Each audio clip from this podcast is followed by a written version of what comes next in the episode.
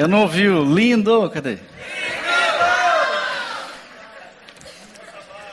Muito legal, gente, estar aqui com vocês. Eu vou falar sobre comunicação não violenta. Parece que, com todo o avanço científico que a gente tem hoje, que a gente vive, que nos dá acesso à qualidade de vida que a maioria das pessoas até hoje jamais teve. Mas de alguma forma, a nossa forma de se comunicar, ela ainda é muito primitiva. Nós ainda usamos muito viol muita violência. Talvez você não pratique atos de violência. Você se considera uma pessoa calma, né? E você não rouba, não, não coage ninguém, você não bate, você não mata ninguém. Então você não é uma pessoa violenta. Talvez você seja um pouquinho violento nas suas atitudes, nas suas posturas. Quando você talvez menospreza alguém, diminui alguém, manipula, classifica as pessoas, quem sabe você discretamente exclui as pessoas. Mas é altamente provável que em algum momento ou em vários momentos nós sejamos violentos na nossa comunicação, porque nós ofendemos, gritamos, caluniamos, nós julgamos as pessoas. Tipo, é altamente provável que na internet você cometeu algum ato de violência. Hoje. Ou talvez no trânsito. Quantos talvez você já matou hoje? Mas principalmente, nós temos a tendência de usar a linguagem e a comunicação violenta nos nossos relacionamentos, especialmente aqueles que estão próximos de nós.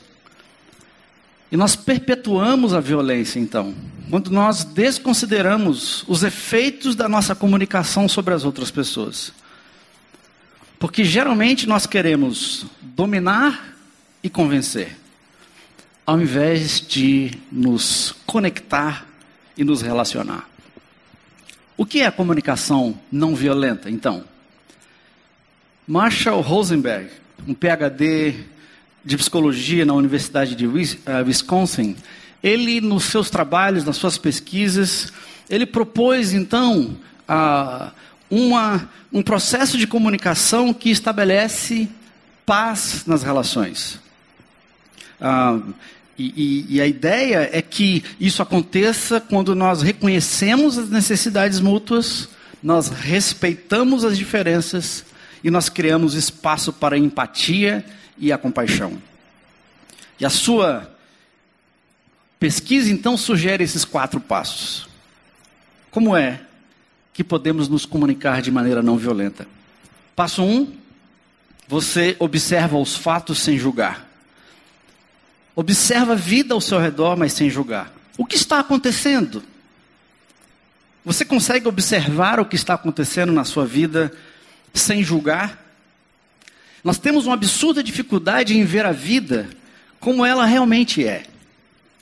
Pois os nossos olhos nos condicionam a ver o mundo como nós gostaríamos que ele fosse, como queremos que ele seja, como nós exigimos que ele seja. Por exemplo, olha só essa declaração: você sempre chega atrasado.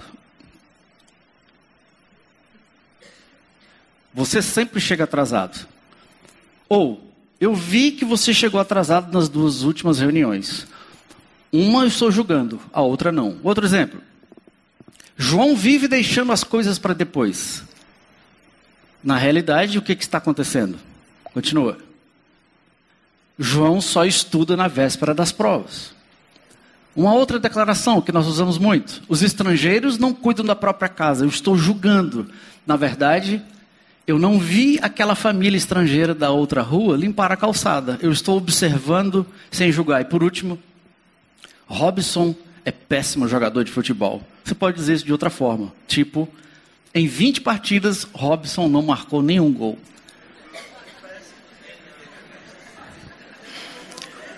Quando nós paramos para observar, ou quando nós paramos de observar o que está acontecendo e nós julgamos, nós estamos já entrando numa comunicação violenta. Você já está usando violência. Segundo passo é identificar os sentimentos, observar sem julgar, identificar os sentimentos. Na verdade, nós, existe uma roda de emoções, um, um, círculo de emoções que nos faz sentir confusos em conflitos com os nossos sentimentos. Nós não sabemos mais o que nós sentimos. Na verdade, os nossos sentimentos não são nem certos nem errados. A princípio, eles são apenas uma forma da gente reagir ao mundo, às pessoas e aos fatos. E elas podem ir do êxtase à admiração, passam pela angústia e a tristeza e terminam na ira ou amor. A gente pode sentir todas essas coisas ao mesmo tempo. Mas na verdade as nossas emoções são apenas alarmes, pois alguma das nossas necessidades não está sendo suprida ou atendida. Por exemplo, olha só algumas das emoções que nós sentimos quando nossas necessidades estão sendo supridas. Quando as suas necessidades estão sendo atendidas, você se sente agradecido, alegre, alerta, aliviado, amistoso, amoroso, interessado, motivado, otimista. Você se sente seguro porque as suas necessidades estão sendo atendidas de alguma forma. Por outro lado, quando as nossas necessidades não estão sendo atingidas, nós podemos sentir coisas do tipo: nos sentimos abandonados, abatidos, aflitos, agitados, amargurados, ansiosos, apáticos, assustado, ou ciumento, confuso, frustrado, fraco, furioso. Então, as suas emoções é um gatilho que simplesmente acontece, nós não temos controle sobre elas, quando alguma das nossas necessidades não são atendidas. Nos sentimos triste, pessimista, nossas, nossas emoções, então, são respostas automáticas, rápidas e instantâneas. E nós já nem sabemos mais direito o que a gente está sentindo. Então, nós não observamos o que está acontecendo, mas nós julgamos, nós emitimos avaliações ao nosso redor o tempo todo. E geralmente os nossos julgamentos são porque necessidades nossas não estão sendo atendidas. E nos nossos julgamentos já aparece a violência, porque eu dou aquela cutucada. Eu digo, você nunca faz isso, você sempre fala desse jeito.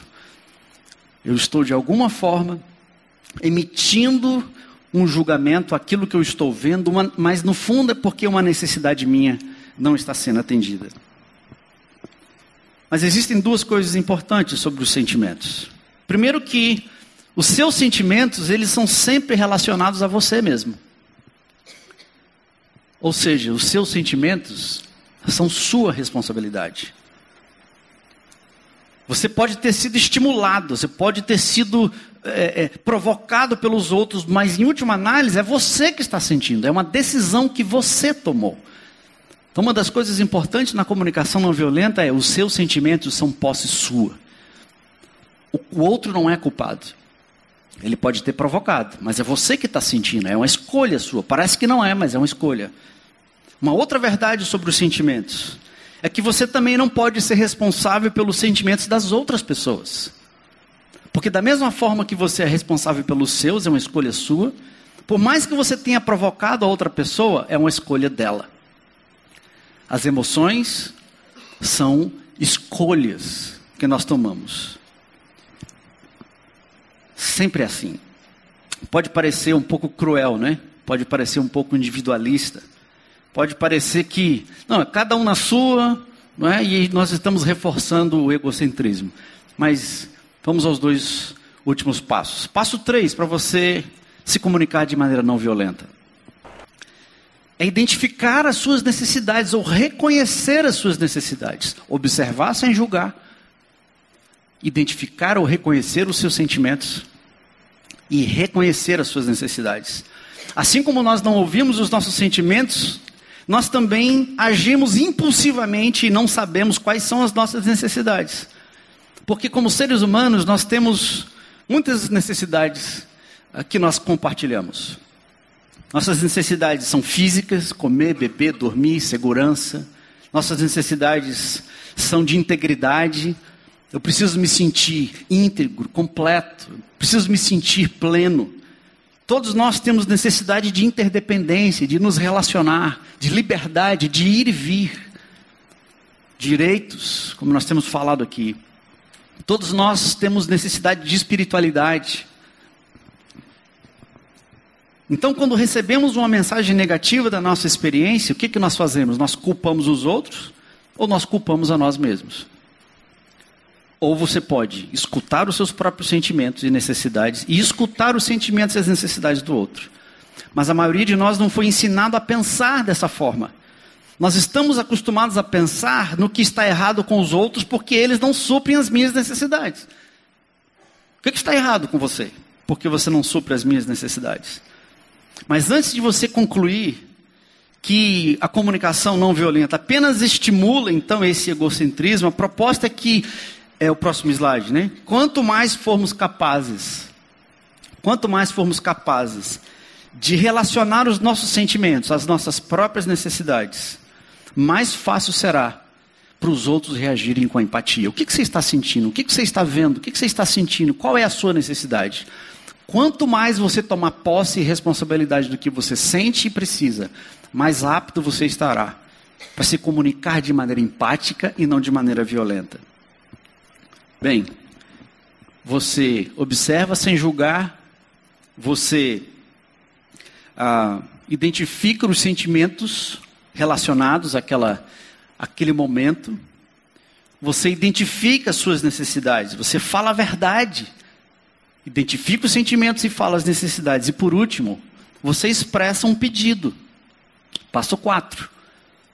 Depois que você é, observou, sentiu, percebeu a necessidade, é claro que isso acontece em fração de segundos, você expõe um pedido. Uma vez tendo assumido então a responsabilidade, você toma posse, você não culpa os outros pelos seus sentimentos e pelas suas necessidades. Você então faz um pedido. Um pedido ou uma exigência? Qual é a diferença? Um pedido genuíno acontece quando uma pessoa tem a liberdade de fazer ou não fazer o que está sendo pedido. Quando é que você sabe que você está fazendo uma demanda, uma exigência ou um pedido? É quando a pessoa tem a liberdade verdadeira de não fazer o que você está pedindo. Uma demanda ou uma exigência usa verbos que do tipo você deveria, você tem que. Esses verbos forçam a pessoa a se submeter ou a se rebelar. E isso interrompe a comunicação. Deixa eu te dar um exemplo para a gente entender no final. Próximo slide. Mais um. Olha só. Uma observação com julgamento. Você, se importa, você não se importa comigo. Você não tem consideração. Você nunca tem tempo para mim e não conversa comigo. Alguém já ouviu isso de alguém? Não, é só hipotético aqui. Próximo. Olha uma observação sem julgamento. Quando eu não tenho a sua atenção e você não conversa comigo, eu me sinto desconectada e sozinha. Essa é a observação. Qual é o, qual é necess, qual é o, o sentimento? Qual é a necessidade que está por trás? Qual é a necessidade? Porque a sua presença me faz sentir que eu não estou só nos desafios do dia a dia. E aí, a última parte. Próximo. Você poderia reservar um tempo semanal para a gente sair e conversar? Próximo exemplo, na questão do dinheiro. Você é gastando e desperdiça o dinheiro sem cuidado, sem orçamento. Pode ser dito de outra forma. Próximo. Quando você gasta dinheiro em coisas extras, amor, isso me deixa nervosa e estressada. É uma observação sem julgamento. Olha a necessidade porque isso compromete as nossas reservas para o futuro. E lá vem o pedido. Vamos revisar o nosso orçamento e estabelecer prioridade? Vamos revisar o nosso orçamento! E se não, está tudo acabado entre nós. E ai de você se não fizer, isso é uma demanda. E por último, você parece que não gosta e não quer sexo comigo nunca mais? Eu não sou mais atraente? Pode ser dito de outro jeito. Quando você não toma iniciativa para a intimidade física comigo, eu me sinto indesejada e rejeitada. Eu preciso saber que eu sou importante para você e que você me ama. olha os motivos por trás. E por fim, poderíamos reservar uma noite romântica a cada semana? Ok, é, é, é lindo, né? No final, pode ser que os seus sentimentos e as suas necessidades não sejam cumpridos. Pode ser que as suas demandas não sejam cumpridas. Ou que você não atendeu os sentimentos e as necessidades do outro. Mas algo absolutamente mais importante terá acontecido. Vocês se conectaram empaticamente e estão aprendendo a se comunicar durante o processo mais importante do que atender às demandas e às exigências, nós estamos expressando os sentimentos e as necessidades um para o outro. Porque a empatia é a coisa mais importante na comunicação.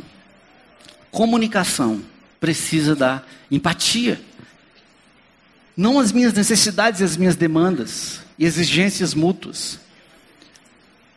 Empatia significa estar presente ao que eu estou experimentando naquele momento e presente ao que o outro está experimentando naquele momento também. Estamos presentes, sentindo, percebendo as necessidades e comunicando de maneira empática. Quando nos conectamos com os sentimentos e as necessidades que estão sendo expressas, sem julgá-las ou criticá-las ou consertá-las, nós estamos nos comunicando de maneira não violenta. Revisem comigo. Qual é o primeiro passo? Observar o seu mundo. Observe o que está acontecendo sem julgar. Depois, sentimentos. Quais são os sentimentos? O que, que você realmente está sentindo? Depois, qual é a necessidade que está detonando esses sentimentos? E por fim, em posse dos seus sentimentos e das suas necessidades, você expressa o que você precisa. Você pede, você não demanda. É lindo, né? E parece completamente utópico. Quando nós falamos de não violência, de cultura de paz, grandes nomes vêm à nossa mente, homens e mulheres, né, como uh, Gandhi, Madre Teresa, Mandela, pessoas que parece que conseguiram implementar um processo de comunicação não violenta. Nos dias de hoje, no nosso país, na nossa cidade, onde a corrupção, a mentira, a extorsão e a opressão, as, a, as, as chacinas que impõem um estado de medo, isso tudo impõe uma urgência de que construamos uma cultura de paz, como nós acabamos de ouvir. Mas isso não vai acontecer em outro lugar, se não começar dentro de mim se não começar nos meus relacionamentos, se não começar a acontecer dentro de casa. Mas em primeiríssimo lugar, quando olhamos para a violência ao redor, a violência tem que parar comigo. Porque nós, nas nossas necessidades, os nossos sentimentos nos assaltam e nós nos tornamos violentos, ou nas palavras, ou nos atos, ou nas nossas atitudes. Quando eu vejo, quando eu interajo com o meu mundo, como eu me relaciono com você, quando eu me relaciono com o outro, na rua, no trabalho, em casa. Um mundo de paz, uma cultura de paz começa quando nós aprendemos a nos comunicar de maneira não violenta. Mas a verdade é que nós não podemos falar em ser agente de paz se nós não conhecermos o príncipe da paz. Aquele cuja missão não foi outra senão estabelecer a paz entre eu e Deus, entre eu e eu mesmo, entre eu e vocês, entre eu e a minha sociedade. E o príncipe da paz uma vez disse assim: Bem-aventurados são os pacificadores, porque eles serão chamados filhos de Deus. Obrigado, gente.